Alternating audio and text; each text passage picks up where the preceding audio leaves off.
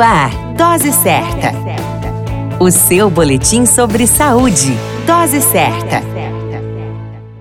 Olá, eu sou Júlio Cazé, médico de família e comunidade. Esse é o Dose Certa, seu boletim diário de notícias. O tema de hoje é a dengue ainda existe. A Covid-19 apareceu no mundo como uma grande pandemia, deixando para segundo plano outras doenças que vinham manifestando seu adoecimento. A dengue vinha acometendo a muitos brasileiros, demonstrando agressividade e inclusive mortalidade. Ela segue sendo a mesma no que diz respeito ao adoecimento e gravidade.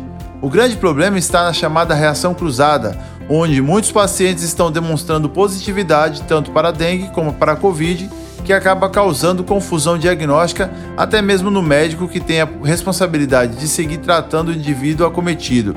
A dengue é uma doença febril aguda sistêmica de origem viral. Nos últimos 50 anos, os casos de dengue aumentaram drasticamente.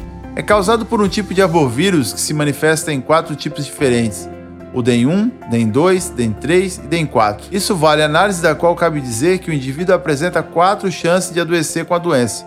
Atualmente, os quatro sorotipos circulam no Brasil.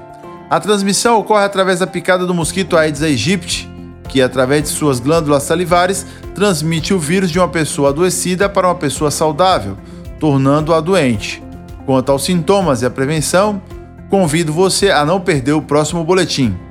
A qualquer momento retornamos com mais informações. Esse é o Dose Certa, seu boletim diário de notícias, e eu sou o Júlio Cazé, médico de família e comunidade. Dose Certa, o seu boletim sobre saúde. Dose Certa.